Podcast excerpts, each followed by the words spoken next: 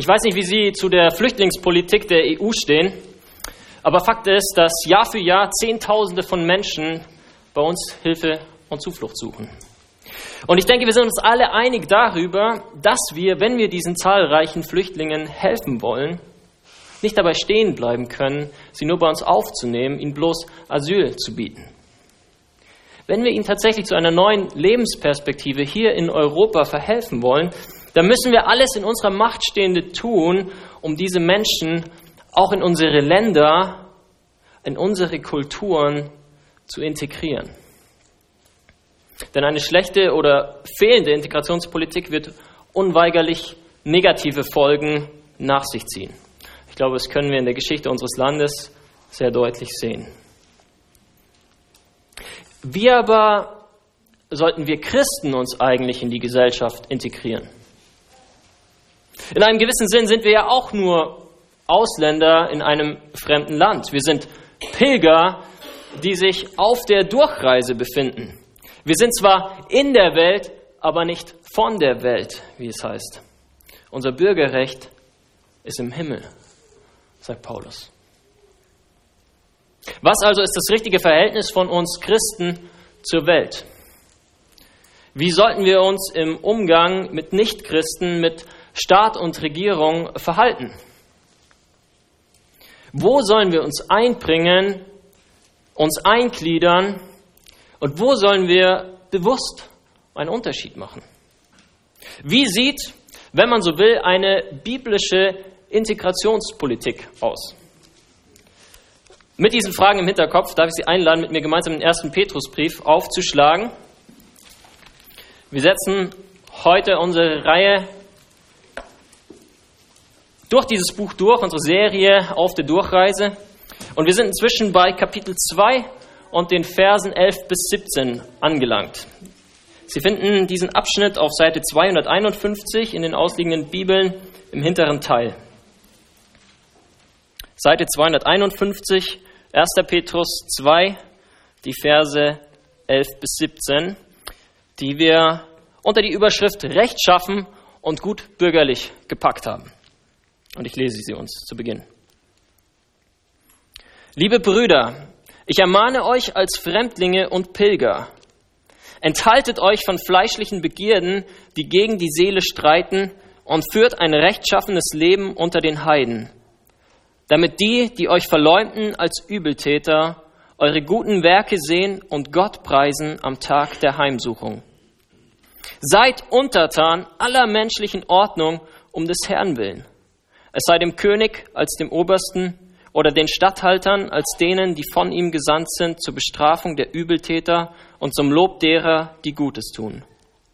Denn das ist der Wille Gottes, dass ihr mit guten Taten den unwissenden und törichten Menschen das Maul stopft. Als die Freien und nicht als hättet ihr die Freiheit zum Deckmantel der Bosheit, sondern als die Knechte Gottes. Ehrt jedermann, habt die Brüder lieb, fürchtet Gott ehrt den König. Ich möchte mit uns beten. Himmlischer Vater, wir danken dir für diesen Morgen. Wir danken dir, dass wir zusammenkommen dürfen als dein Volk, um auf das zu hören, was du uns zu sagen hast. Und lass dein Wort wirklich starke Wurzeln in unseren Herzen schlagen, auf das unsere Leben gute Früchte bringen mögen zu deiner Ehre. Amen. Ich möchte diesen Text heute Morgen unter zwei Gesichtspunkte stellen, die die Spannung aufzeigen, in der wir uns als Christen befinden. Wir sind einerseits Himmelspilger. Erstens, das Leben der Himmelspilger. Und diesen Punkt sehen wir in den Versen 11 bis 12. Und wir können ähm, den ersten Teil unserer Überschrift darauf anwenden und sagen, das Leben der Himmelspilger sollte rechtschaffen sein. Und zweitens, wir sind Erdenbürger das Leben der Himmelspilger als Erdenbürger. Und diesen Punkt sehen wir in den Versen 13 bis 17. Und wir können den zweiten Teil unserer Überschrift darauf anwenden und sagen, es sollte gut bürgerlich sein. Das Leben der Himmelspilger als Erdenbürger sollte gut bürgerlich sein. Soweit die grobe Gliederung. Und wir kommen zu den Versen 11 bis 12. Kommen wir zu den Versen 11 bis 12? Axel, klickst du weiter für mich? Scheint nicht zu funktionieren. Danke. Und diese Verse stellen eine Überleitung dar. Eine Überleitung ausgehend von dem recht allgemeinen ersten Teil des Briefes, ähm, nämlich den Versen äh, aus Kapitel 1, Vers 1 bis 2, Vers 10 im Petrusbrief. Und dieser erste Teil hatte gehandelt von unserer wunderbaren Erlösung, von unserem großartigen künftigen Erbe, unserer Identität als Gottes heiliges, geliebtes Volk. Und jetzt kommen wir zum zweiten Teil und dieser zweite Teil behandelt die Frage, wie wir im Hier und Jetzt konkret wandeln sollen. Und Petrus greift deshalb hier zwei Begriffe auf, die wir schon öfters im Brief gesehen haben. Er schreibt in Vers 11, liebe Brüder, ich ermahne euch als Fremdlinge und Pilger. Wir hatten schon ganz am Anfang des Briefes in Kapitel 1, Vers 1 gesehen, dass Petrus, der Apostel Jesu Christi, an die auserwählten Fremdlinge schreibt.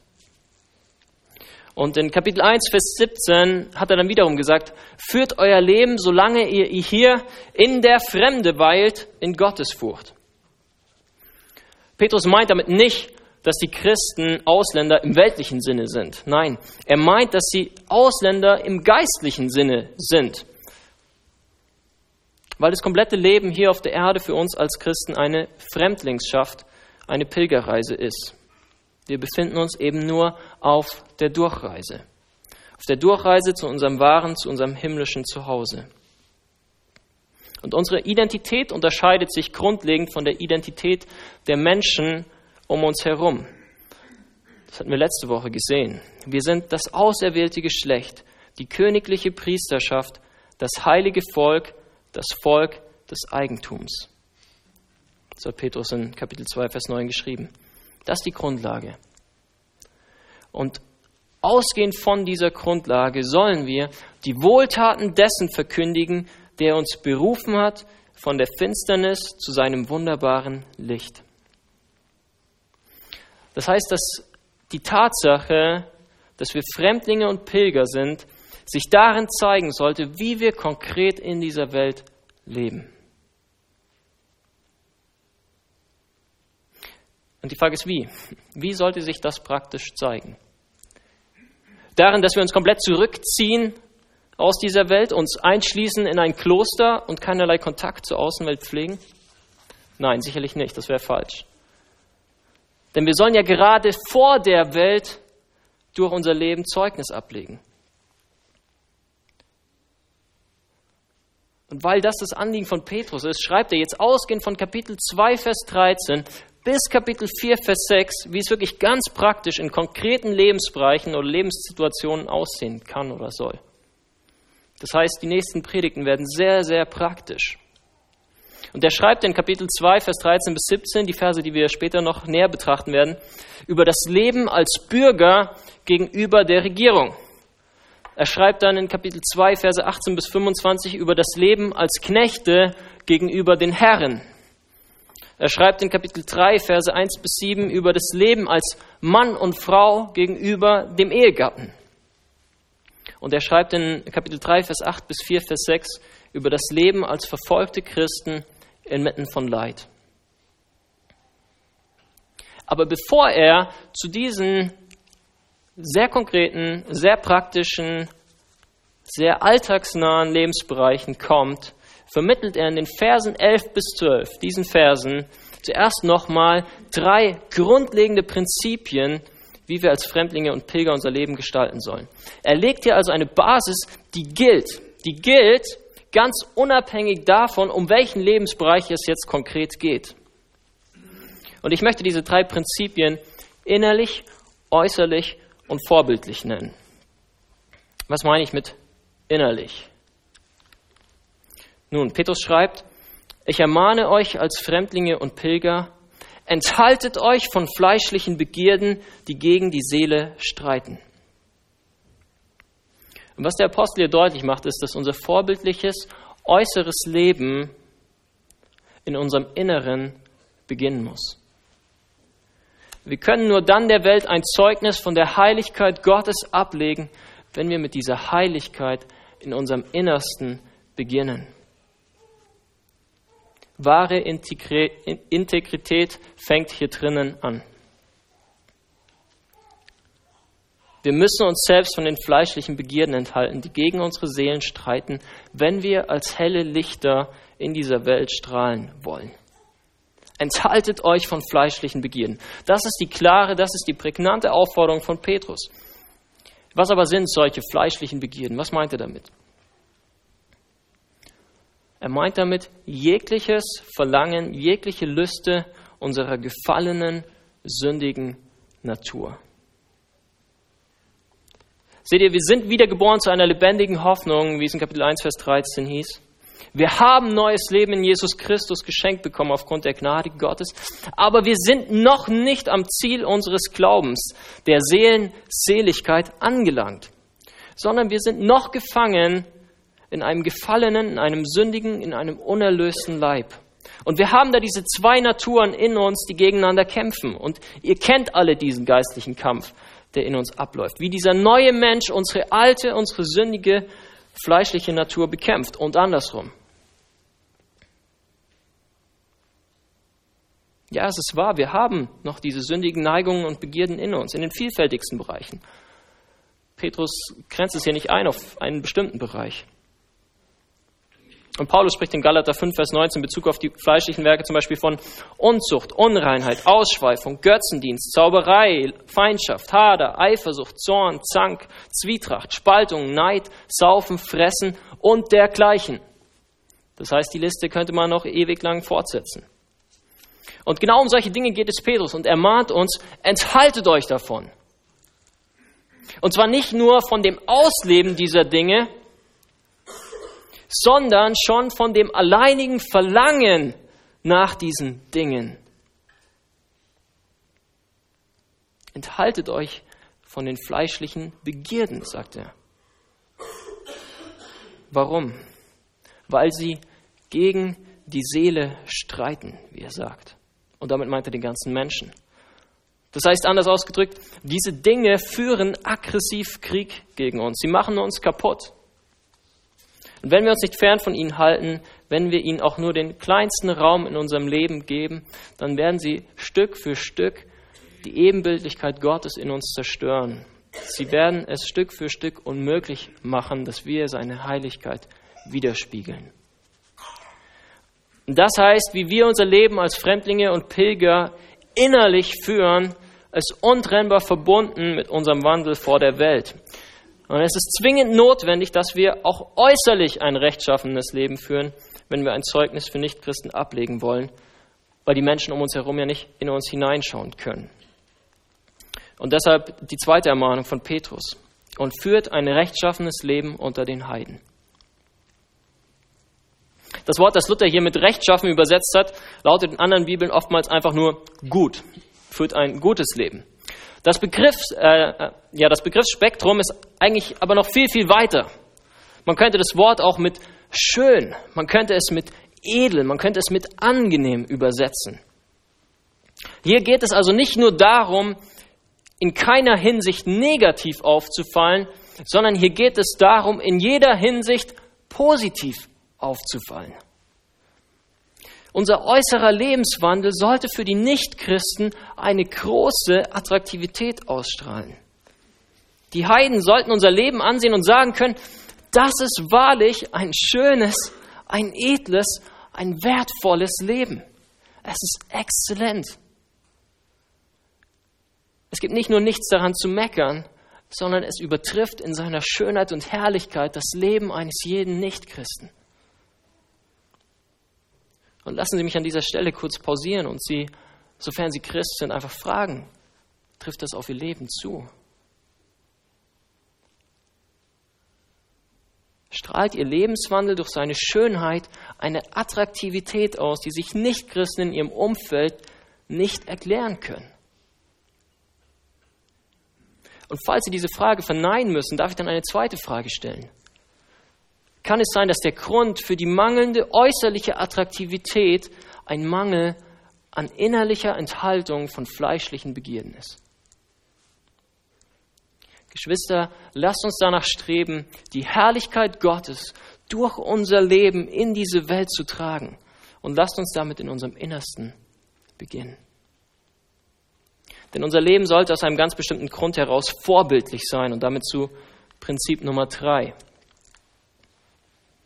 Damit die, die euch verleumden als Übeltäter, eure guten Werke sehen und Gott preisen am Tag der Heimsuchung. So Vers 12. Wie sollen wir den Heiden, den Nichtchristen begegnen, die uns verleumden? Mit guten Werken, sagt Petrus. Nicht mit Worten. Sondern unsere guten Werke, unser vorbildliches Leben sollen sie sehen. Aber warum oder wozu? Damit sie Gott preisen am Tag der Heimsuchung, sagt er. Okay, Petrus, was meinst du jetzt mit diesem Tag der Heimsuchung? Was meinst du damit? Nun, zuerst müssen wir einmal festhalten, dass Gott derjenige ist, der die Heiden heimsucht. Das heißt, Gott kommt zu ihnen. Gott begegnet ihnen. Wozu aber kommt er zu den Heiden? Es gibt zwei Möglichkeiten. Die eine besteht darin, dass er kommt, um sie zu richten, und die andere besteht darin, dass er kommt, um sie zu retten.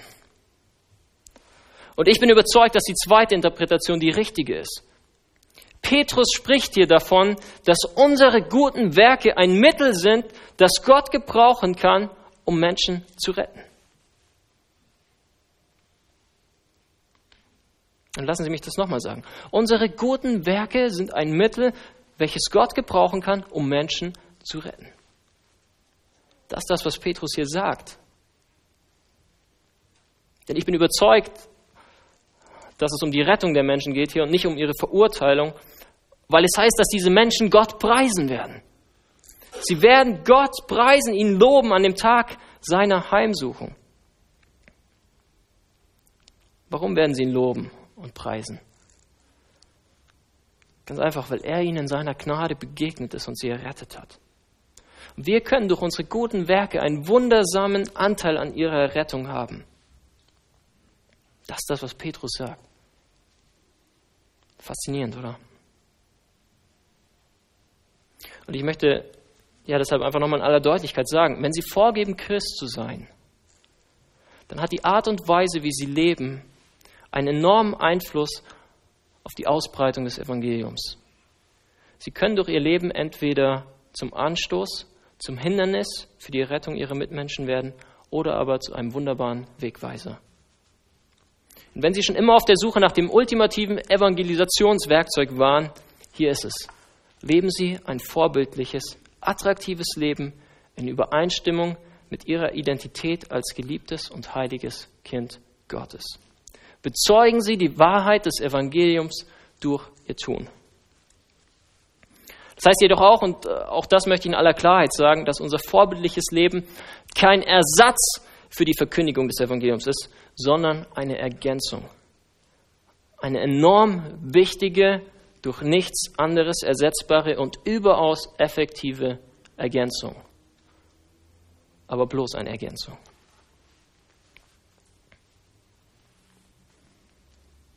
Wenn Sie Menschen das Evangelium berichtet haben, wenn Sie ihnen erzählt haben, dass sie Christ und deshalb als Pilger unterwegs zu einer himmlischen Heimat sind, dann lassen Sie die Menschen das auch an ihrem Lebenswandel erkennen. Und vertrauen Sie darauf, dass Gott es gebrauchen kann, um sie zu retten. Und damit zu unserem zweiten Hauptpunkt, den Erdenbürgern. Die Himmelspilger sind gleichzeitig Erdenbürger. Und Petrus behandelt deshalb in den Versen 13 bis 17 einen konkreten Lebensbereich, der auf uns alle zutrifft. Wir alle sind Staatsbürger, die sich unter einer weltlichen Regierung befinden. Und die spannende Frage ist, wie wir uns als Himmelspilger gegenüber unserer weltlichen Obrigkeit verhalten sollen. Und Petrus gibt uns in dieser Hinsicht ein klares Gebot. Er nennt uns das Ziel dieses Gebots. Er zeigt uns die Haltung auf, mit der wir es ausführen sollen. Er wendet das Gebot noch einmal an und erläutert uns, was das dahinterliegende Motiv ist. Schauen wir uns an, was er zu sagen hat. Das Gebot ist Petrus typisch sehr kurz und knapp gehalten. Seid untertan aller menschlichen Ordnung, sagt er in Vers 13. Und dann ergänzt er noch, wen er damit alles meint. Es sei dem König als dem Obersten oder den Statthaltern als denen, die von ihm gesandt sind zur Bestrafung der Übeltäter und zum Lob derer, die Gutes tun. Seid untertan aller menschlichen Ordnung.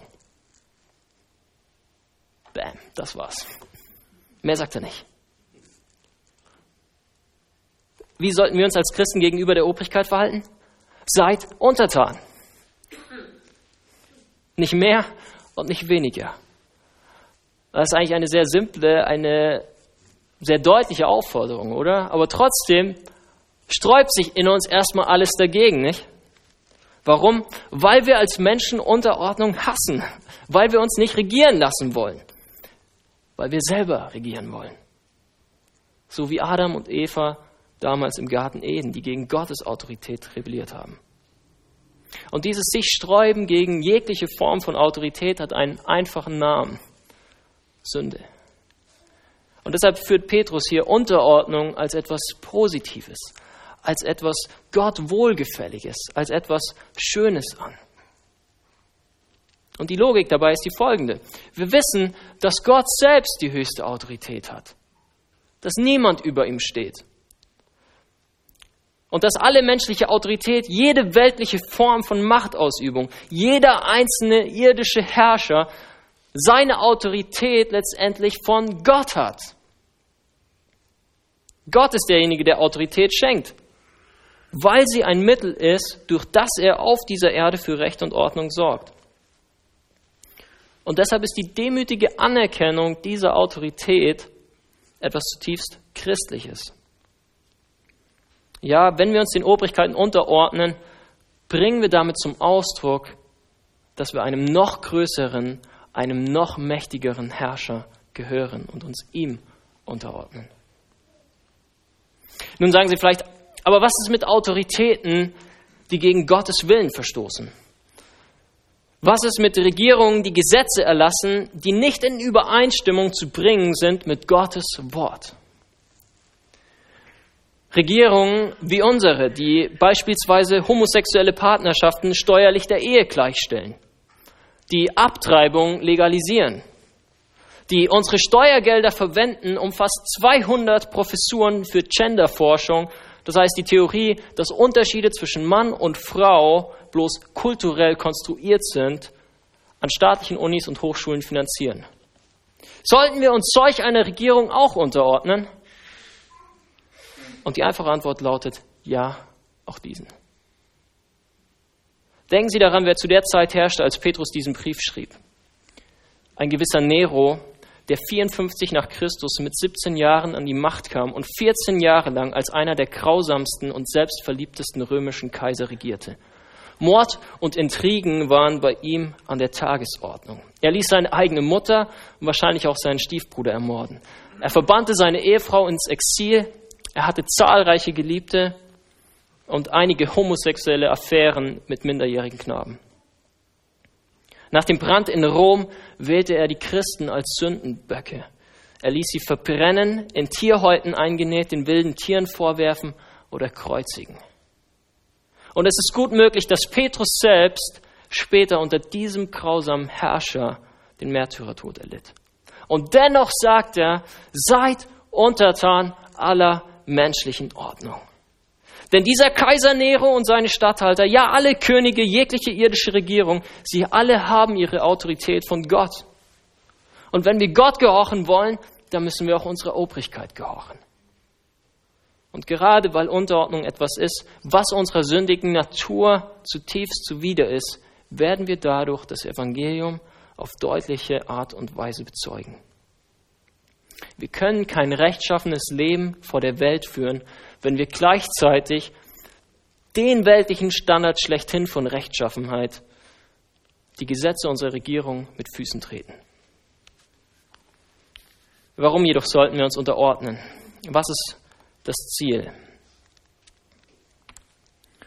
Denn das ist der Wille Gottes, dass ihr mit guten Taten den unwissen und törichten Menschen das Maul stopft. Vers 15. Durch unsere Unterordnung, durch unsere guten Taten sagt Petrus, sollen wir den unwissenden und törichten Menschen das Maul stopfen, wie es im Lutherdeutsch so anschaulich heißt. Oder anders ausgedrückt, Durch unser vorbildliches Leben knebeln wir diese Menschen, wir machen sie mundtot, wir bringen sie zum Schweigen, sodass sie nichts mehr gegen uns sagen können. Und was Petrus hier meint, ist, dass jeglichen Kritikern des Christentums die argumentative Grundlage entzogen werden soll. Solche Kritiker gab es schon immer.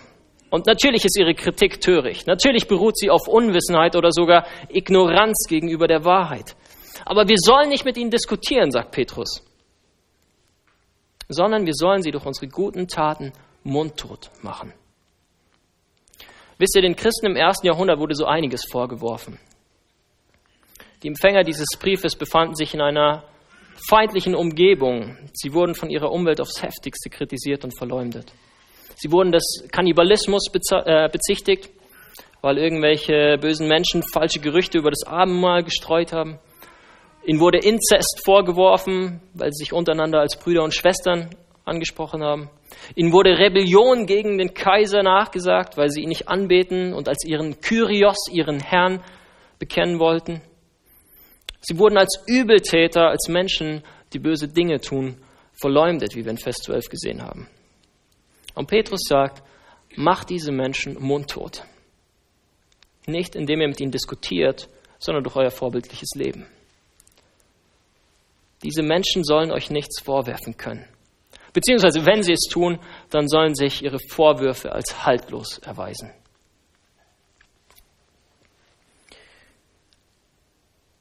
Wissen Sie, es ist tragisch, dass die meiste Kritik, die aller, allermeiste Kritik, die heutzutage gegen das Christentum vorgetragen wird, mit einem sündigen, mit einem schlechten Lebensstil von Menschen zu tun hat, die sich selbst als Christen bezeichnen bzw. bezeichnet haben. Und Sie kennen es sicherlich selbst zur Genüge, ich muss jetzt nicht ins Detail gehen. Einiges davon mag unwahr oder vielleicht übertrieben sein, aber viel zu viel ist wahr. Und lasst uns deshalb als FEG München Mitte dieses eine Ziel haben, dass die Welt da draußen niemals auch nur ein kleines schlechtes Wort gegen uns reden kann. Und damit zu unserer Haltung. Vers 16. Als die Freien und nicht als hättet ihr die Freiheit zum Deckmantel der Bosheit, sondern als die Knechte Gottes. Wir sollen dabei als Freie agieren, sagt Petrus. Als Menschen, die freigesetzt wurden von der Macht der Sünde und des Teufels. Als Menschen, die nicht mehr den Fängen dieser Welt angehören, sondern, und jetzt wird es spannend, nun Knechte Gottes sind. Das heißt, Petrus sagt, ja, ihr seid frei, aber ihr seid nicht frei, jetzt zu tun und zu lassen, was ihr wollt. Eure Freiheit ist kein Freifahrtsschein, sondern ihr gehört nun mit eurem Leben Gott. Ihr seid frei, um ihm zu dienen, ihm endlich zu gehorchen. Nutzt eure Freiheit nicht als Vorwand, um nun beliebig böse Dinge zu tun. Versteckt eure Sünden nicht hinter diesem Deckmantel der Freiheit. Das entspricht nicht eurer Identität als heilige, geliebte und freie Kinder Gottes. Und ich kann mir nicht helfen, aber wenn ich diese Worte von Petrus lese, dann habe ich das Gefühl, er hätte sie extra für unsere Zeit und für unsere Gesellschaft geschrieben. Ist es nicht so, dass wir Meister darin sind, uns selbst in die Tasche zu lügen? Dass wir oftmals versuchen, unsere sündigen Taten mit der Freiheit, die wir in Christus haben, zu rechtfertigen oder zu nivellieren. Ich muss gestehen, ich kenne es von mir selber. Und ich habe es schon öfters in Gesprächen mit anderen Christen erlebt. Da studiert man gemeinsam einen Bibeltext, der sehr, sehr deutlich dazu auffordert, ein heiliges Leben zu führen. Und sofort wird Einwand erhoben. Aber, aber, ist das denn nicht gesetzlich? Und haben wir nicht vollkommene Freiheit in Christus? Geschwister, die eindeutige Antwort ist ja, wir haben Freiheit in Christus. Und gerade deshalb können und sollen wir Gott dienen mit unserem Leben. Sind wir doch ehrlich zu uns selbst. Das Motiv hinter solchen Fragestellungen ist meistens letztendlich das Festhalten wollen an einer sehr, sehr lieb gewordenen Sünde. Und unsere Haltung hingegen sollte sich in 1. Korinther 7, 22 widerspiegeln. Denn der im Herrn berufene Sklave ist ein Freigelassener des Herrn. Ebenso ist auch der berufene Freie ein Sklave des Christus. Lasst uns mit Freuden Sklaven Christi sein. Kommt zu Vers 17, in welchem Petrus das Gesagte nochmal auf eine sehr prägnante Anwendung reduziert. Ehrt jedermann, habt die Brüder lieb, fürchtet Gott, ehrt den König. Das also ist kurz und knapp die Ethik eines Himmelspilgers, der gleichzeitig ein Erdenbürger ist. Wir geben jedem die Ehre, die ihm gebührt. Und dabei gibt es letztendlich vier Dimensionen. Erstens, wir ehren jeden Menschen, weil jeder Mensch ein Geschöpf Gottes und damit sein Ebenbild ist. Und nur als Randbemerkung, im Römischen Reich war diese Ansicht revolutionär. Zweitens, wir ehren und lieben in besonderem Maße unsere Geschwister in Christus, weil wir ein Leib sind und durch unsere Liebe untereinander Zeugnis ablegen vor der Welt. Drittens, wir fürchten Gott, denn er ist derjenige, dem die größte Ehre zukommt. Er ist derjenige, von dem alles ausgeht. Und ihn zu fürchten bedeutet, seinen Geboten Folge zu leisten. Und damit zur vierten Dimension, mit welcher sich der Kreis wieder schließt. Wir ehren den König. Wir ordnen uns aller menschlichen Autorität unter, weil Gott selbst sie eingesetzt hat. Wir sind am Ende unseres Textes, aber noch nicht am Ende dieser Predigt angelangt. Denn ich habe vorhin vier kleine Wörtchen ausgelassen. Und ich möchte zum Schluss noch über diese vier Worte reden und Ihnen aufzeigen, wie sie uns das Motiv, den Beweggrund liefern, warum wir all das vorher Gesagte überhaupt tun sollten. Und wir finden sie in Vers 13 und sie lauten, um des Herrn willen. Seid untertan aller menschlichen Ordnung um des Herrn willen. Was meint Petrus damit? Erstens, dass wir diesem Gebot gehorchen sollen, weil es der Wille Christi ist. Aber zweitens, und es scheint mir in unserem Kontext noch wichtiger zu sein, weil Christus uns darin ein Vorbild hinterlassen hat. Jedenfalls greift Petrus das Vorbildsein Christi später in Vers 21 erneut auf, wo es dann heißt, dass Christus für uns gelitten hat und uns ein Vorbild hinterlassen hat, dass wir nachfolgen sollen seinen Fußstapfen. Und dann weiter in Vers 22, er, der keine Sünde getan hat und in dessen Mund sich kein Betrug fand, der nicht widerschmähte, als er geschmäht wurde, nicht drohte, als er litt, er stellte es aber dem anheim, der gerecht richtet, der unsere Sünde selbst hinaufgetragen hat an seinem Leibe auf das Holz, damit wir der Sünde abgestorben, der Gerechtigkeit leben. Lassen Sie mich Sie daran erinnern, wer unseren Herrn und Erlöser umbrachte. Die jüdische und römische Obrigkeit. Sie verurteilten ihn in einem vollkommen ungerechten Prozess des Todes. Und dennoch ordnete sich Jesus Christus, der Sohn Gottes, ihn unter. Er diskutierte nicht mit den Befehlshabern, sondern er trug das Urteil, ohne mit der Wimper zu zucken. Er akzeptierte ihre Autorität und ließ sich foltern und ans Kreuz nageln. Warum? Weil er wusste, dass sein Vater alle Dinge unter Kontrolle hat. Weil er wusste, dass diese Menschen ihre Autorität niemals außerhalb der Autorität des allmächtigen Gottes ausüben können und weil er wusste, dass es der Wille dieses souveränen Gottes war, dass er sich der staatlichen Obrigkeit unterordnete. Denn ich bin vom Himmel gekommen, nicht damit ich meinen Willen tue, sondern den Willen dessen, der mich gesandt hat. Johannes 6, Vers 38. Jesus ging den Weg des Gehorsams bis zum Tod am Kreuz. Er lebte in perfekter Unterordnung gegenüber dem Vater und deshalb auch in perfekter Unterordnung gegenüber der weltlichen Regierung. Und das ist der einzige Grund, wieso wir heute hier sitzen. Es ist der einzige Grund, wieso uns unsere Schuld vergeben ist. Es ist der einzige Grund, warum wir wahrhaft frei von der Macht der Sünde sind und Gott dienen können mit unserem Leben. Weil Jesus Christus seinem himmlischen Vater und der irdischen Obrigkeit untertan war. Lasst uns in seine Fußstapfen treten und die biblische Integrationspolitik in unserem Leben Realität werden. Ich bete mit uns. Himmlischer Vater, wie gut ist es zu wissen, dass das Leben hier auf der Erde nicht alles ist. Dass wir nur auf der Durchreise sind und eine herrliche Zukunft auf uns wartet. Danke, dass du uns zum Volk deines Eigentums gemacht hast und dass wir, während wir noch hier über diese Erde wandeln dürfen, ähm, deine Wohltaten verkündigen können. Dass wir verkündigen dürfen, dass du uns berufen hast von der Finsternis zu einem wunderbaren Licht. Wir wollen uns dir unterordnen und im Gehorsam dir gegenüber auch unserer Regierung gehorsam sein. So verhilf du uns zu einem Leben, welches durch seine simple Schönheit, sowohl innerlich als auch äußerlich, auf die Menschen um uns herum eine Attraktivität ausstrahlt. Eine Attraktivität, die sie sich nicht anders erklären können, als durch die Wahrhaftigkeit des Evangeliums. Die Wahrhaftigkeit, dass du uns verändert hast, dass du uns neues Leben in deinem Sohn geschenkt hast und dass wir allein zu seiner Ehre leben. Amen.